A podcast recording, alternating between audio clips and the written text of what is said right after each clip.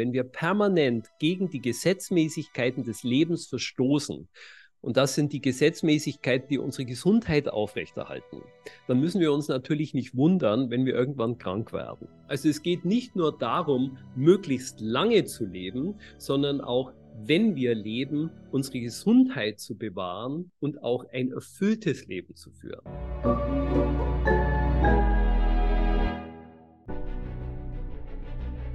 Willkommen bei dem Podcast von Die Köpfe der Genies. Mein Name ist Maxim Mankewitsch und in diesem Podcast lassen wir die größten Genies aus dem Grabau verstehen und präsentieren dir das spannende Erfolgswissen der Neuzeit.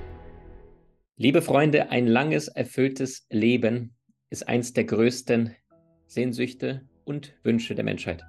Die Frage ist allerdings, wie gelingt es? Was kannst du lernen von den Menschen, die selber Langlebigkeit erreicht haben?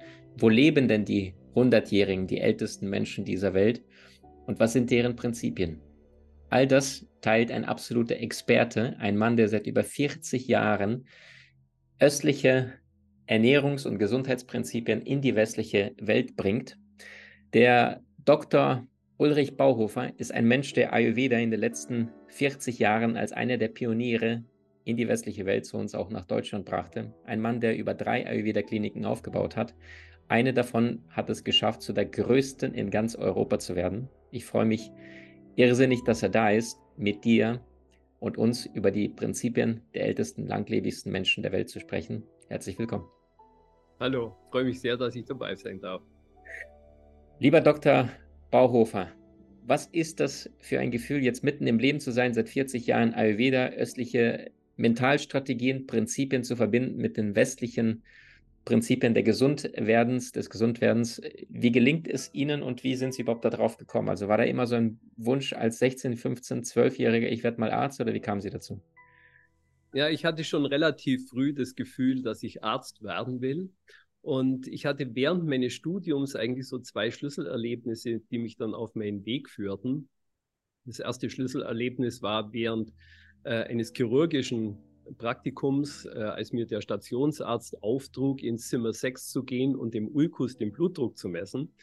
Und folgsam wie ich war, habe ich das Blutdruckgerät genommen, bin ins Zimmer 6 gegangen. Da lag aber dann kein Ulkus im Bett, sondern es fiel mir auf, dass ein Mensch da im Bett lag. Und dann ist mir so bewusst geworden, wie unsere westliche Medizin Medizin betreibt, dass wir uns im Wesentlichen immer um Krankheiten oder deren Symptome kümmern, aber und dementsprechend auch Männer, äh, Menschen titulieren, aber wir kümmern uns nicht um den Menschen, der diese Krankheit hat. Das war also ein ganz wesentlicher Aspekt, dass wir ähm, meiner Erkenntnis, dass ich eine Medizin nicht gerne betreiben will, die sich nur um die Krankheit oder um das Symptom kümmert und nicht die Ganzheit des Menschen in Betracht zieht. Das war das erste. Und das zweite wesentliche Schlüsselerlebnis war, nachdem ich äh, mein Studium abgeschlossen hatte und nun approbierter Arzt war und ich mir überlegt hatte, was habe ich denn nun eigentlich gelernt? Und dann ist mir bewusst geworden, ich habe eigentlich sechseinhalb Jahre lang immer nur über Krankheiten gehört, aber ich bin eigentlich mit dem Anspruch angetreten, ein Gesundheitsexperte zu werden. Und da ist mir klar geworden, dass ich von Gesundheit eigentlich überhaupt gar keine Ahnung hatte. Und dann hatte ich eben das Glück, ähm, der erste westliche Arzt zu sein, der in diese äh, ayurvedische Medizin mit involviert wurde. Wurde von Maharishi Mahesh Yogi, der auch bekannt wurde, dass er die transzendentale Meditation in den Westen gebracht hat, hat er den Ayurveda äh, mit den führenden ayurvedischen Ärzten wissen, auf ein wissenschaftliches Fundament gestellt. Und da hatte ich das Glück, ähm, als westlicher Arzt beteiligt zu sein. Und was mich da so fasziniert hat, dass Ayurveda, der Begriff heißt ja, Veda heißt Wissen und Ayus heißt Leben, also es geht um das Wissen vom Leben.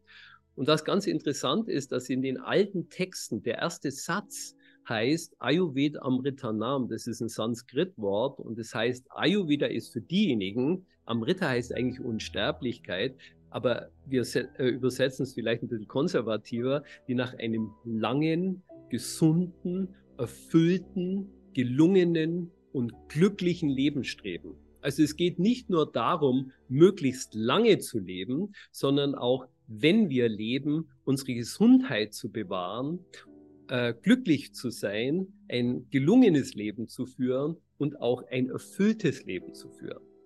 Also dieser Zusammenhang ist ganz, ganz wichtig und darum geht es in der ayurvedischen Medizin ganz entscheidend. Es ist die älteste, das älteste Medizinsystem, das existiert. Und ähm, es geht ganz entscheidend darum, die tägliche Gesundheitspflege zu kultivieren. Ja, das, was wir in der westlichen Medizin ja nicht machen, wir gehen zum Arzt, wenn wir krank sind. Aber idealerweise sollte man zum Arzt gehen, wenn man noch gesund ist und dafür dann äh, die entsprechenden Maßnahmen äh, bekommen, was man tun kann, um gesund zu bleiben, um noch gesünder zu werden und ein langes Leben zu führen. Die Lebensspanne und die Gesundheitsspanne, die müssen natürlich in einem wunderbaren Einklang stehen. Und ähm, in diesem Verlauf äh, habe ich in, in vielen Ländern der Welt Ayurveda geholfen, mit zu integrieren und einzuführen.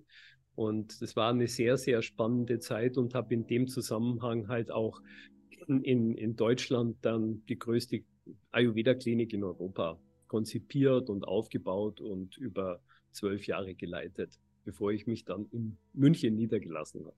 Vielen Dank für diese Einblicke. Jetzt sind Sie auch ein Mensch, der sich lange Zeit mit Ayurveda, mit den östlichen Prinzipien befasst hat. Und Sie sagen ja, Krankheiten ist etwas, wofür sich die Ärzte engagieren, aber Gesundheit ist etwas, was jeder aktiv tun kann. Das eine ist die passive Geschichte, ne, warten und hoffen. Und das andere ist der tägliche Einfluss. Ich persönlich habe auch nie verstanden, warum die Menschen erst auf eine Krankheit warten, bevor sie sich aktiv um ihre Gesundheit zu kümmern.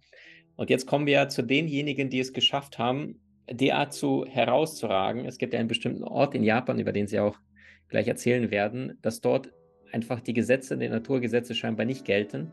Und die Frage ist, wo ist es und warum? Ja, ich würde jetzt nicht sagen, dass die Naturgesetze da nicht gelten, aber die Naturgesetze werden dort befolgt. Ja, und das müssen wir uns ja auch klar machen. Ähm, das Leben funktioniert nach bestimmten Gesetzmäßigkeiten, so wie der Straßenverkehr. Ja, wenn ich an eine rote Ampel fahre, dann bleibe ich normalerweise stehen. Wenn ich aber jetzt für mich entscheide, ich fahre jetzt trotzdem weiter, dann ist der Ampel das relativ egal, aber ich muss die Konsequenzen tragen. Und genauso verhält es sich in unserem Leben, wenn wir permanent gegen die Gesetzmäßigkeiten des Lebens verstoßen. Und das sind die Gesetzmäßigkeiten, die unsere Gesundheit aufrechterhalten. Dann müssen wir uns natürlich nicht wundern, wenn wir irgendwann krank werden. Ja, es war beispielsweise ganz interessant, dass ähm, bis vor noch nicht allzu langer Zeit man davon ausgegangen ist, dass unsere Langlebigkeit und unsere Gesundheit ganz entscheidend von unserer genetischen Disposition abhängt, das heißt von unseren Genen. Und davon ist man mittlerweile vollkommen abgekommen. Äh, es gibt Leute, die sagen, dass lediglich 10 Prozent ähm, unserer Langlebigkeit oder unserer Gesundheit von unseren Genen abhängt, aber 90 Prozent von unserer Lebensweise. Ja, das schwankt also so zwischen 10 und 30 Prozent, was man sagt, das ist genetisch bedingt und 90 bis 70 Prozent ist wirklich unsere Lebensweise. Und das ist eigentlich eine sehr gute Nachricht, weil das bedeutet ja, dass es jeder von uns in seiner eigenen Hand hat über seine Gesundheit zu entscheiden. Und das ist nun ein wesentlicher Aspekt auch der ayurvedischen Medizin, dass wir ähm, in jedem Moment diesen Prozess neu starten können. Machen Sie sich bitte bewusst, während wir uns jetzt unterhalten und Ihr Herz schlägt, das macht es hunderttausend Mal jeden Tag, ja, Ihre Lunge sich ausdehnt, Ihre Leber entgiftet. In, dies, in jedem Moment, jede einzelne Sekunde produziert unser Körper sieben Millionen neue Zellen etwa. Das macht am Tag 600 Milliarden. Und das heißt jetzt ganz konkret, dass wir, wenn wir heute in unser Badezimmer gehen und um, um, um uns Zähne zu putzen, dann sehen wir im Spiegel jemand ganz anderen als derjenige, der abends ins Bett gegangen ist am Tag zuvor. Und das bringt uns im Wesentlichen zu einem Paradigmenwechsel, nämlich dass unser Körper kein statueskes, festes, eingefrorenes Gebilde ist, sondern unser Körper ist ein Prozess. Und in diesem Prozess können wir fortwährend eingreifen. Und das ist eben unsere Lebensweise. Ja, unsere Lebensweise ist ganz, ganz entscheidend dafür verantwortlich, ob wir gesund bleiben oder ob wir krank werden. Und jetzt haben Sie diese Insel in Okinawa äh, zur Sprache gebracht. Auf Okinawa äh, lebten die meisten alten Menschen weltweit. Und man hat mal versucht herauszufinden, was ist denn eigentlich der Grund, warum die so lange leben. Und dann kam man auf eine ganz, ganz interessante Erkenntnis. Man hat nämlich festgestellt, dass die Menschen auf Okinawa von Kindesbeinen an lernen, sich nie zu überessen. Das heißt, die füllen ihren Magen immer nur zu 80 Prozent und 20 Prozent bleiben frei. Und sie essen auch nie zwischen den Mahlzeiten. Also dieses Snacking gibt es bei denen nicht. Und das beschreibt ein ganz, ganz entscheidendes Lebensprinzip, die nicht nur, das nicht nur unsere Ernährung betrifft, sondern uns wirklich zu einem entscheidenden Lebensprinzip grundsätzlich führt. Und das ist der Raum dazwischen. Alles im Universum ist so aufgebaut, dass immer genügend Raum dazwischen liegt. Ich nehme an, dass die meisten von denen, die uns heute zuhören, mit Wecker aufstehen. Wenn man mit Wecker aufsteht, und der Mensch ist die einzige Spezies auf diesem Planeten, die mit Wecker aufsteht. Das gibt es nämlich im Tierreich beispielsweise überhaupt nicht. Im Tierreich gibt es auch kein Tier, das nicht schlafen kann. Ja, aber in Deutschland beispielsweise haben Studien gezeigt, dass 80 Prozent der berufstätigen Bevölkerung Schlafprobleme hat. Wenn man also mit Wecker aufsteht, dann ist es ein Zeichen dafür, dass der Raum zwischen unseren Tagen zu kurz ist, dass er zu eng ist. Wir schlafen zu wenig. Ja, wenn wir beispielsweise auf unseren Terminkalender blicken, dann werden wir feststellen, dass der Terminkalender häufig viel, viel zu voll ist. Das heißt, es ist kein Raum dazwischen. Wenn wir auf unsere Beziehungen schauen, dann werden wir vielleicht auch feststellen, dass in unseren Beziehungen, in unseren zwischenmenschlichen Beziehungen, möglicherweise in unserer Partnerschaft, nicht genügend Raum dazwischen ist. Und das bedeutet, dass man sich beengt fühlt. Und Enge führt immer dazu, dass man sich unwohl fühlt. Also dieser Raum dazwischen spielt eine ganz, ganz entscheidende Rolle. Und so ist die Natur aufgebaut, dass immer genügend Raum dazwischen ist. Viele von denen, die uns zuhören, praktizieren vielleicht Yoga. Und viele verstehen unter Yoga immer noch dass man in bestimmte Positionen sich zwängt, Körperpositionen, die für den einen oder anderen vielleicht nicht so leicht zu halten sind. Aber der Begriff Yoga ist ein Sanskritwort und bedeutet übersetzt Einheit. Yoga beschreibt einen Bewusstseinszustand. Und dieser Bewusstseinszustand wird erreicht, wenn wir den Raum zwischen unseren Gedanken aufspreizen und dann in diesen Zustand der Einheit des Bewusstseins fallen und diese Einheit des Bewusstseins erleben. Das macht man ganz besonders leicht mit Hilfe von Meditation. Meditation, Sanskrit-Begriff für Dhyan, ist ein wesentlicher Aspekt des Yoga-Systems. Ja, ich habe meine Doktorarbeit über eine spezifische Yoga-Technik gemacht, die heißt transzendentale Meditation. Und da hat sich was ganz Interessantes gezeigt. Es hat sich nämlich gezeigt, ich habe es darüber gemacht, wie sich das auf das Herz-Kreislauf-System auswirkt. Und es hat sich herausgestellt, dass in der Meditation in unserem System rein körperlich betrachtet, physiologisch betrachtet, genau das Gegenteil von dem passiert, was in einer Stresssituation passiert. Stress ist natürlich nun ein wahnsinniges, weniger, äh, wahnsinnig wichtiger Gesundheitsräuber und auch Energieräuber.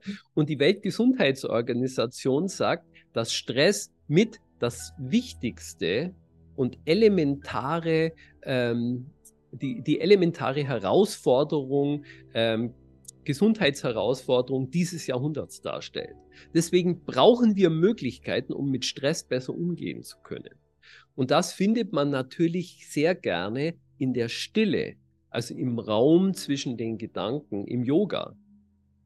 Das ist also ein ganz wesentliches Gesundheitsprinzip, auf das ich einfach noch, äh, das ich betonen will. Und beispielsweise werden viele, die uns zuhören, das Intervallfasten betreiben, also diese 16-8-Regel.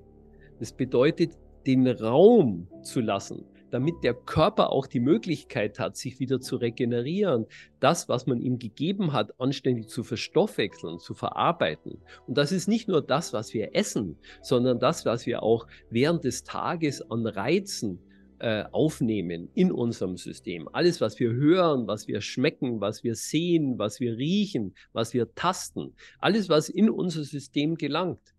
Und wissen Sie, die meisten Menschen sind da sehr wenig selektiv mit dem, was sie in ihr System reinlassen. Ja, Sie würden auch nicht jeden Menschen aut automatisch, der bei Ihnen an der Türe klingelt, äh, reinbitten in Ihr Haus oder in Ihre Wohnung. Und genauso selektiv sollten wir vielleicht auch mal sein, was wir in unseren Körper lassen. Nicht nur das, was wir essen, sondern das was wir beispielsweise hören, was wir schmecken. Das kann man natürlich nicht immer ähm, kontrollieren, aber man kann zumindest mal schauen, was lasse ich denn in mein System rein? Ja, verwende ich meinen Körper wie eine Mülltonne oder wie ein Tempel? Und das müssen wir, glaube ich, wieder lernen, unseren Körper, unseren Organismus wie ein Tempel zu behandeln, weil es ist ein absolutes Wunderwerk der Natur. Und dementsprechend sollten wir dieses Wunderwerk auch ehren und verehren und uns auch regelmäßig dafür bedanken bei unserem Körper, was er so alles leistet und uns durch unser Leben führt. Wundervoll zusammengetragen, weil beim Fahrzeug, ne, da können Sie mal ein Ersatzteil relativ schnell verändern, beim Körper auch. Ne, ab und zu haben wir Transplantation, aber das wird ja nicht jeder Körperteil wird ja angenommen von einem fremden anderen Menschen. Ne? Das ist ja nicht ein Reifengewechsel beim Auto, sondern das ist eine eine Leber, eine Niere, beziehungsweise ich glaube zwei Nieren. Ne?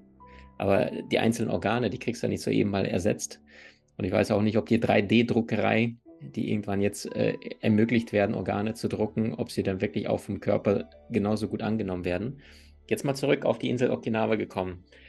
Ähm, da gibt es ja auch bestimmte Essgewohnheiten, Stichwort ähm, Fisch, Fleisch, Gemüse. Können Sie dazu noch ein paar Dinge verraten? Was essen die Menschen, was essen sie nicht? Sie sagten auch kein Snacking, ne? also keine Mahlzeit zwischendurch. Das ist, wenn jetzt jemand sagt, intermittierendes Fasten, habe ich jetzt schon mehrmals gehört.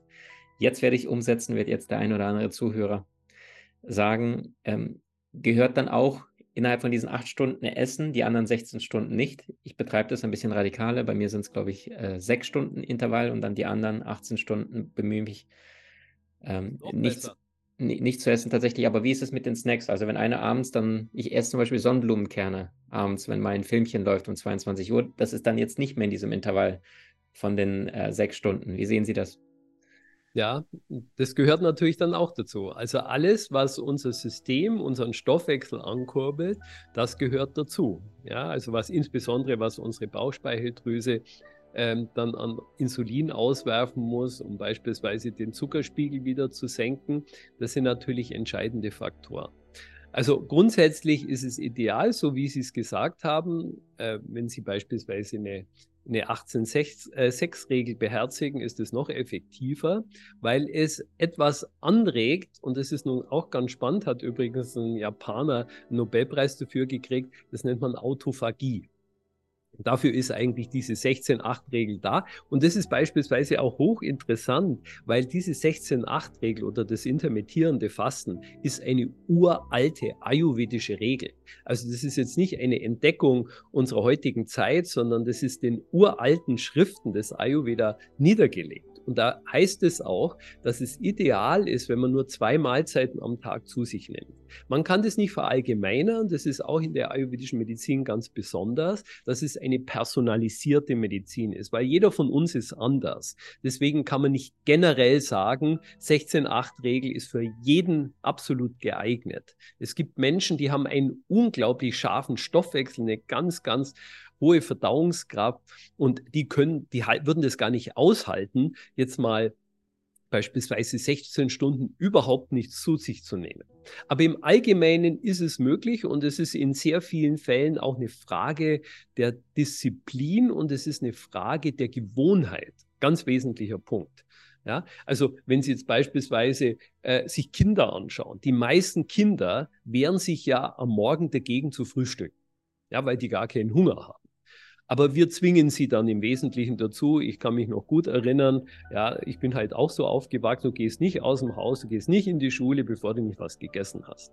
Und diese, diese Tradition wurde im Wesentlichen auch heute noch beibehalten. Die meisten Menschen haben aber morgen keinen Hunger, obwohl sie dann frühstücken. Und wenn man keinen Hunger hat, dann sollte man auch nichts essen. Also probieren Sie es einfach mal. Ich meine jetzt nicht Sie persönlich, aber diejenigen, die uns zuhören und es vielleicht noch nicht praktizieren, morgens das Frühstück wegzulassen, wenn Sie keinen Hunger haben. Und dann essen Sie zum ersten Mal halt mittags was. Und da ist es auch wichtig, dass mittags die Hauptmahlzeit sein sollte, wenn es irgendwie möglich ist. Einfach deswegen, weil mittags unsere Verdauungskraft am besten ist. Abends sollten wir nach Möglichkeit leicht essen und möglichst früh. Warum? Weil die Verdauungskraft abends eben schwach ist. Ja, es gibt so einen alten Satz von Kneip, dem ähm, Pfarrer Kneip, der hat mal gesagt, die späten Abendessen füllen die Särge. Und es liegt auch daran, das hat man heute auch äh, gefestigt wissenschaftlich, diese Erkenntnis, weil die Verdauungsenzyme nachts nicht mehr gebildet werden, einfach deswegen, weil die Gene dafür nachts abgeschaltet sind. Und auch unser Mikrobiom, das heißt unsere Darmbakterien, die für den Verdauungsprozess ja e-, enorm wichtig sind, beteiligen sich nachts nicht mehr am Verdauungsprozess. Das hat biorhythmische Gründe. Aus dem Grunde sollte man abends möglichst früh und möglichst leicht essen.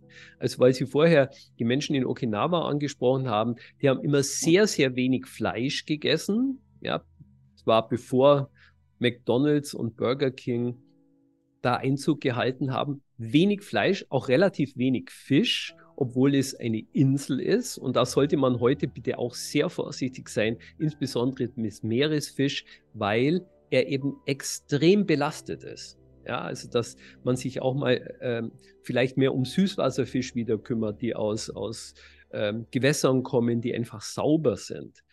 Aber grundsätzlich muss man auf die Ernährung extrem Rücksicht nehmen und die essen halt sehr, sehr viel Gemüse.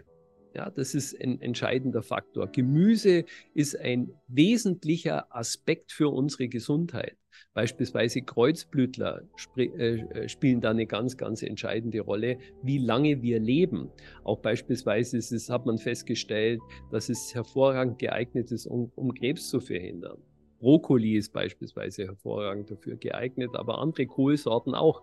Ja, also da muss man einfach drauf aufpassen und das ist auch meine Erfahrung als Arzt, die meisten Menschen bringen sich mit Messer und Gabel um.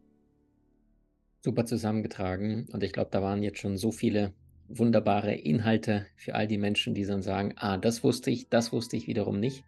Na, also Kreuzbütler haben sie mich auch inspiriert. Ähm, diese Brokkoli, kleinen Samen, äh, Anzucht bewusst in der Küche, einfach mal, kann man ja auch sehr, sehr gut mit so diesem UV-Licht, wenn da nicht so viel Sonne im Wintermonaten ist, auch selber anzüchten. Kaum ist etwas so derart gesund, ne, wie diese wirklich Zuchtsamen von Brokkoli. So, ich mache mal jetzt hier einen Cut, weil wir werden mit dem guten Dr.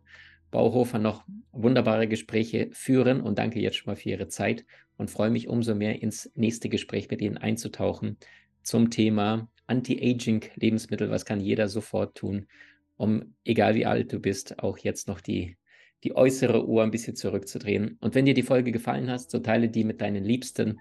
Lass diese Menschen wissen, was du Tolles für dich, Wertvolles mitgenommen hast. Und für all diejenigen, die das Ganze bei YouTube sich anschauen, ich verlose zwei dieses Bestseller Nummer 1 Buches. Auch zusätzlich alles, was du dafür zu tun brauchst, ist einfach äh, deinen besten Gesundheitstipp zu teilen, sodass die anderen davon lernen können. Ich freue mich sehr auf Dr. Bauhofer. Vielen Dank jetzt schon mal. Freue mich auch. Nicht nur das Geld, sondern auch das Lernen hat einen Zinseszinseffekt. Je mehr du weißt, umso leichter und besser wird dein Leben. Profitiere noch heute von über 20 inhaltsreichen Online-Kursen aus unserer Genieakademie unter www.maximankiewicz.com.